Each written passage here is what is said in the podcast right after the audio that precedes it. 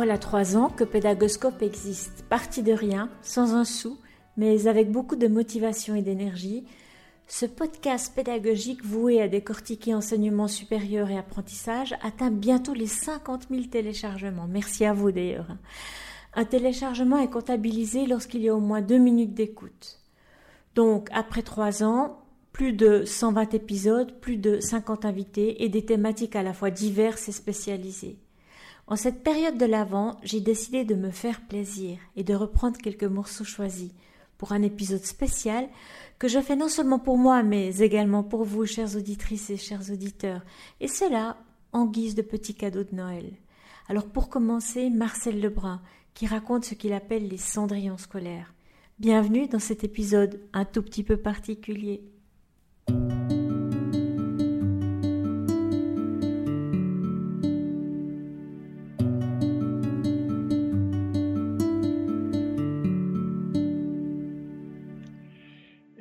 C'est vrai, Ariane, nous voilà à la, période des fêtes et on a envie peut-être d'avoir une, note positive à propos de, de l'école et de la pédagogie.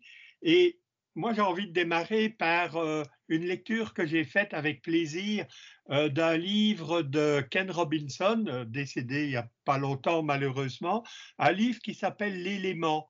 Et il a appelé son livre L'élément, bon, venant de l'expression en français, ah, celui-là, il a trouvé son élément, quoi. Tu, tu, vois ce que je veux dire. Et dans ce livre, il raconte plein d'histoires des, contes finalement, euh, ou des personnes, tu sais, mais qui n'étaient pas bien à l'école, euh, n'ont jamais eu de bons résultats, ont quitté l'école à 16 ans, ont bourlingué, et puis euh, parfois ils sont revenus avec des programmes de un petit peu des petits morceaux, et ils sont devenus des chefs d'orchestre, des danseurs étoiles, des financiers de haut vol, des gestionnaires de projets et tout. Et ça, moi, ça me perturbe quand même beaucoup. Et c'est là que ça devient intéressant, parce qu'on dit souvent qu'il y a les bons élèves et qu'il y a les autres, les moins bons, les cancres. Alors ce que va nous dire Marcel maintenant, c'est un espoir pour ceux qu'on appelle les cancres. On l'écoute. On prend le même groupe d'élèves, une classe, quoi. Alors, j'aime pas trop ces mots-là, mais les profs, ils savent ça. Il y a les bons ceux qui apprennent bien leurs leçons, qui écoutent bien ce que l'on dit, qui font bien leurs devoirs et tout. Et il y a les autres, euh, un peu, euh, tu sais, euh, pensucker, là, comme ça, près du radiateur, n'ont pas l'air de comprendre ce qu'on leur veut, etc., etc.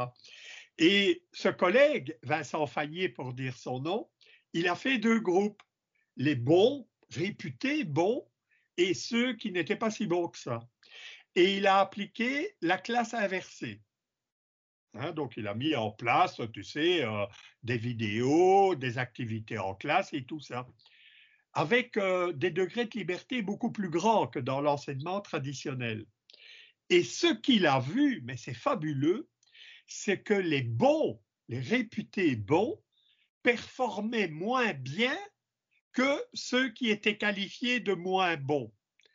Et son hypothèse, c'était que ce que nous appelons les bons, c'était des élèves tellement formatés à faire ce qu'on leur dit, à répondre aux professeurs, etc., que dès qu'on les mettait dans un système un peu plus lâche, un peu avec des degrés de liberté supplémentaires, ils savaient plus ce qu'ils devaient faire, quoi. Tu vois?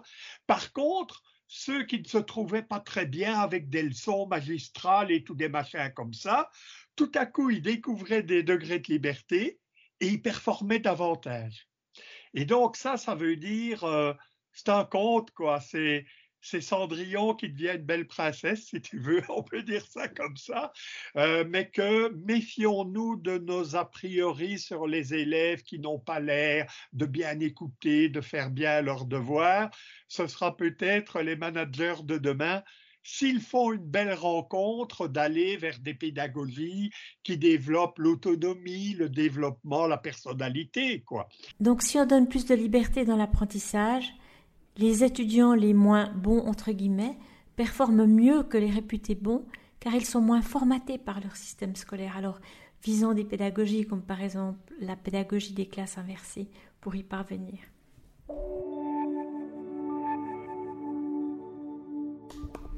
Pour illustrer ce que dit Marcel, eh bien voici l'histoire de David Martin, l'apprenti maçon qui passait avec son véhicule devant l'école d'ingénieurs où il rêvait d'entrer, la HEGVD.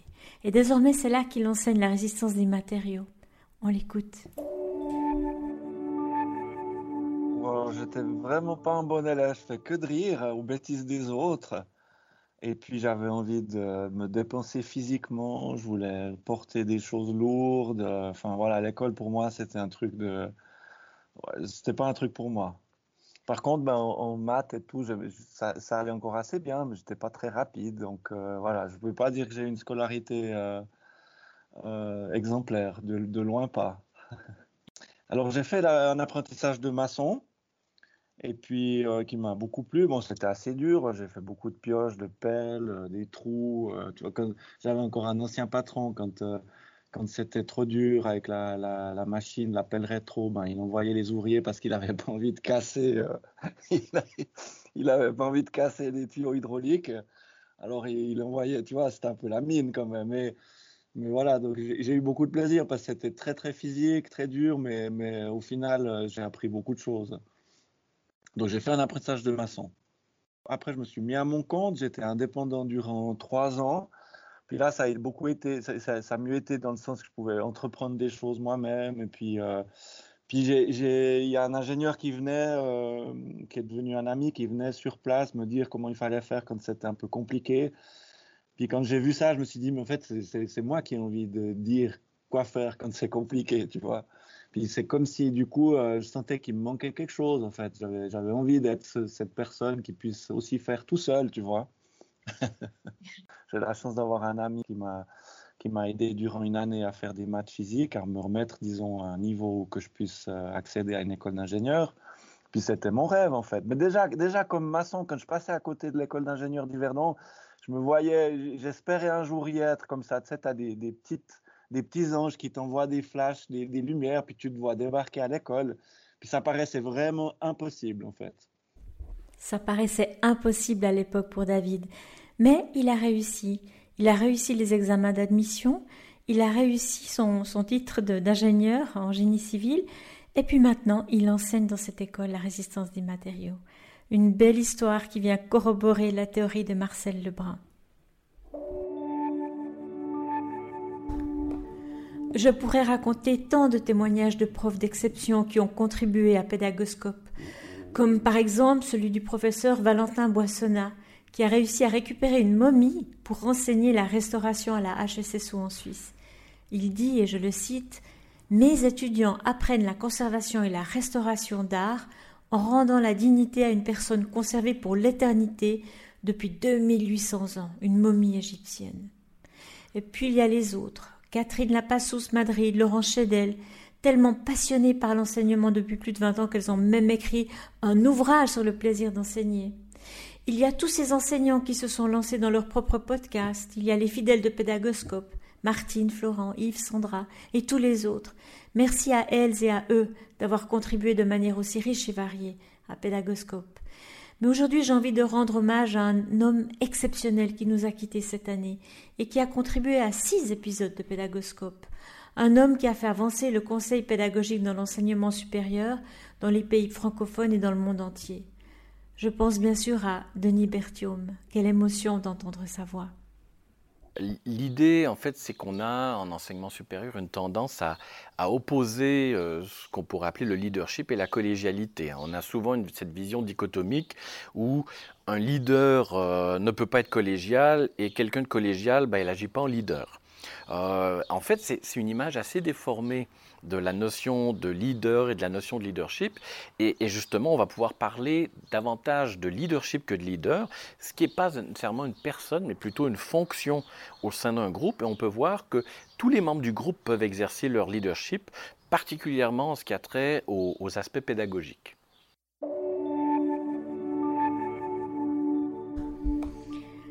Denis parle dans cet épisode, l'un des six qu'il a enregistré avec Pédagoscope, de leadership pédagogique. Et je lui posais la question de savoir ce qu'il en était de la recherche.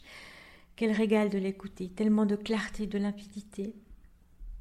Oui, justement. Alors, des collègues québécois, Marie-Lou Bellil et Sébastien Fernandez, ont développé un modèle sur le leadership pédagogique dans des recherches vers les années 2015 à peu près. Pour eux, exercer un leadership pédagogique, c'est veiller à la qualité pédagogique. Et ça passe par euh, six grands processus ou, ou six fonctions que vont exercer les gens qui sont dans ce rôle de leadership euh, pédagogique. D'abord, piloter le projet, hein, c'est-à-dire faire avancer les choses, faire en sorte que si on a un, échéancier, un calendrier, des actions à mettre en œuvre, euh, ça se passe.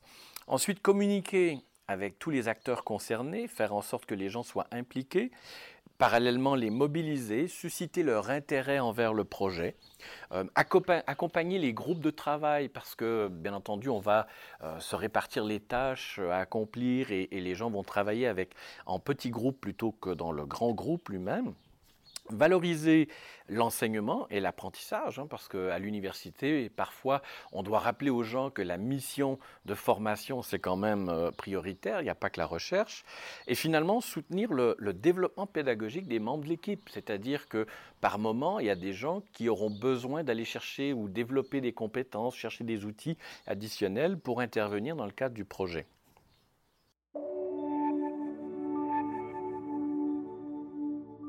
Peut-être que certaines et certains parmi vous ont envie d'en savoir plus sur l'épisode de Denis sur le leadership pédagogique ou alors sur les autres épisodes dont les extraits font l'objet de celui que vous êtes en train d'écouter. Je mettrai les liens sur la page de l'article correspondant sur le blog pédagoscope.ch.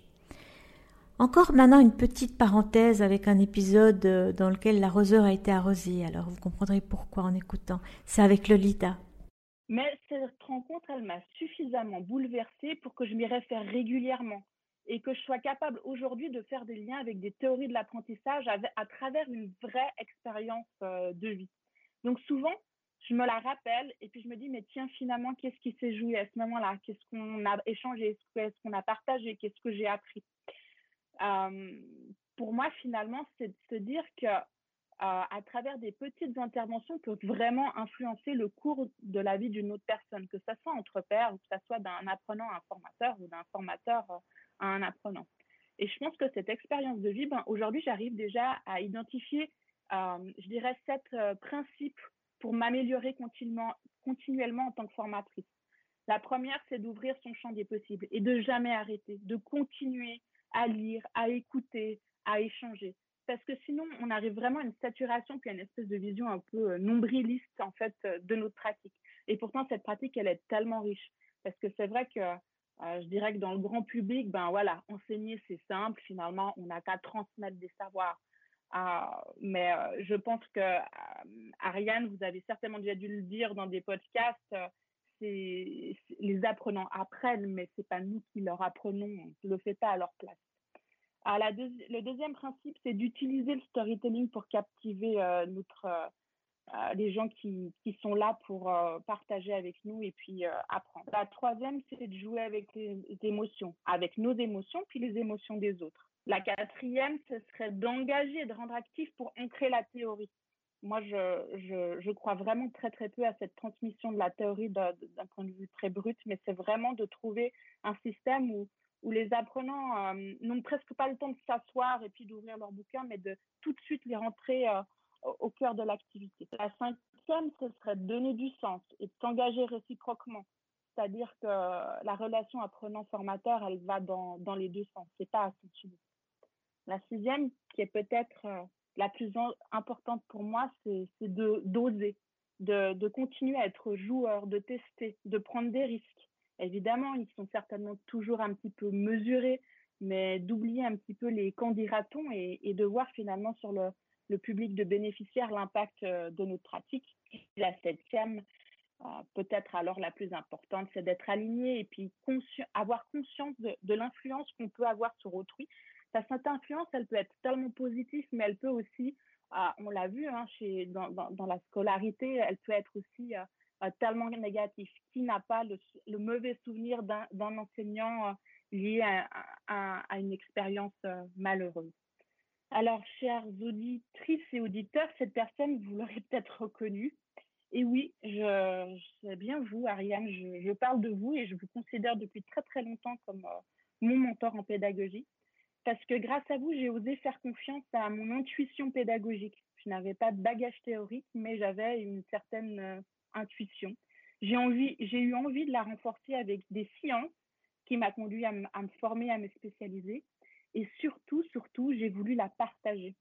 Alors moi, j'ai envie de vous dire un grand merci.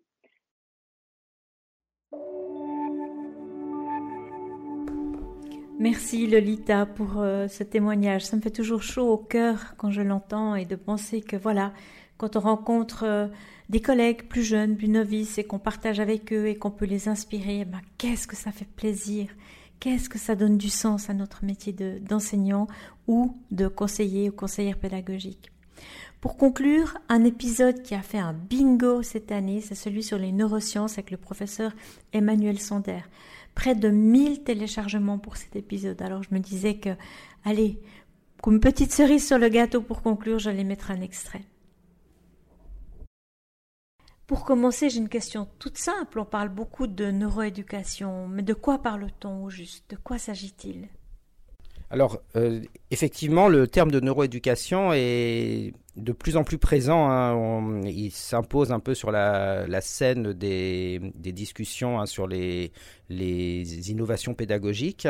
Euh, alors en fait, euh, lorsqu'on parle de neuroéducation, ben, on parle des apports que peuvent avoir les neurosciences en éducation. Donc on s'intéresse hein, essentiellement à une part des neurosciences qui s'appelle les neurosciences cognitives, euh, qui cherchent à saisir les mécanismes de fonctionnement de notre cerveau. Et, et lorsque l'on parle de neuroéducation, ben, on est en train de s'interroger sur le fait que la connaissance plus précise hein, de du fonctionnement de notre cerveau peut fournir des soutiens euh, à l'éducation. Alors pendant longtemps, j'expliquais à mes étudiants qu'ils pouvaient avoir tendance à être plutôt visuels ou plutôt auditifs et qu'il fallait bien comprendre quel était leur style d'apprentissage euh, privilégié pour mettre au maximum les chances de réussite dans leurs études. Et puis, en lisant votre ouvrage sur les neuromythes, je me suis trouvée face à une réalité. En fait, je me trompe beaucoup. Euh, il n'y a pas de style d'apprentissage, c'est bien ça?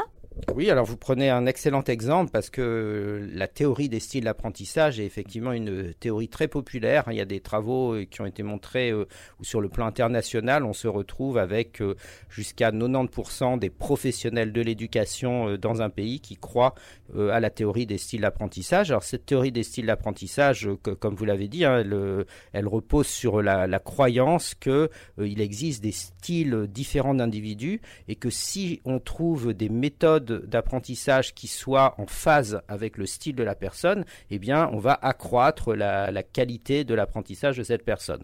Alors, en quoi est-ce que c'est un mythe? Eh bien, tout simplement parce que toutes les études euh, expérimentales rigoureuses qui ont été mises en œuvre pour évaluer euh, la pertinence de cette théorie se sont euh, révélées, montrées au contraire qu'il n'y avait pas d'effet particulier lié au fait de construire sur mesure des méthodes en fonction d'un supposé style d'apprentissage à un individu. Mais ce qui est le plus important hein, dans votre question, comme vous le pointez bien, c'est qu'il s'agit d'un neuromythe. Alors en quoi s'agit-il d'un neuromythe? Eh bien, euh, parce que euh, très souvent, les articles qui se réfèrent à cette théorie des styles d'apprentissage, euh, qui d'ailleurs régulièrement ne sont pas des articles scientifiques, hein, mais plutôt des articles de vulgarisation destinés à à des personnes qui elles-mêmes ne sont pas scientifiques de métier, eh bien ces articles font euh, supposément référence à des études en neurosciences et généralise, extrapole des résultats de travaux en neurosciences au-delà même euh, de ce que défendent les propres auteurs de ces travaux.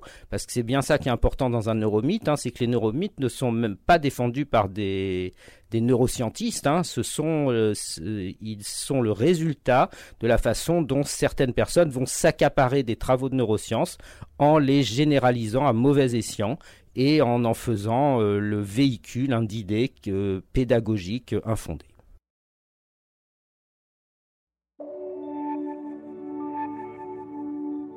Cette rencontre avec le professeur Sander m'a marqué et j'espère qu'elle vous a également porté de nouvelles connaissances à vous, chères auditrices et chers auditeurs. Selon le professeur Sander, le simple fait de mentionner les neurosciences comme source d'une découverte tend à nous rendre crédules. Il faut interroger ces affirmations en cherchant à s'assurer de leur validité scientifique. Si je devais résumer ces trois ans de podcast pédagogique, Je dirais simplement que ce podcast a généré de belles rencontres avec des enseignantes et des enseignants passionnés, des experts d'un sujet pédagogique comme un outil innovant par exemple, des scientifiques de renommée internationale prêts à partager leur savoir, des conseillères et des conseils pédagogiques prêts à partager les clés du développement professionnel des enseignants du supérieur, des étudiantes, des étudiants. Bref, Pédagoscope, c'est une magnifique communauté d'auditrices et d'auditeurs fidèles qui donnent du sens à ce podcast et qui le font exister. Cet épisode est un remerciement à leur intention. Du fond du cœur, merci. Et au plaisir de vous retrouver en 2023 pour de nouveaux partages pédagogiques, ici ou ailleurs.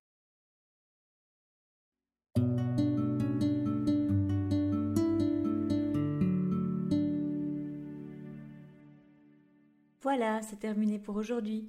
Un grand merci d'avoir écouté cet épisode. J'espère que le format vous a plu. Si oui, dites-le moi avec 5 étoiles ou même un petit cœur sur iTunes. Et si vous n'êtes pas fan d'Apple, ce n'est pas grave. Il y a d'autres manières d'aider et de soutenir Pédagoscope, comme partager ce podcast avec vos collègues et amis. Cela m'aidera énormément à poursuivre cette initiative et qui sait, cela les aidera peut-être aussi. Vous retrouvez cet épisode et plein d'autres ressources sur pédagoscope.ch. N'hésitez pas à me faire part de vos commentaires ou même à postuler pour participer à un épisode si vous le souhaitez. Merci et à très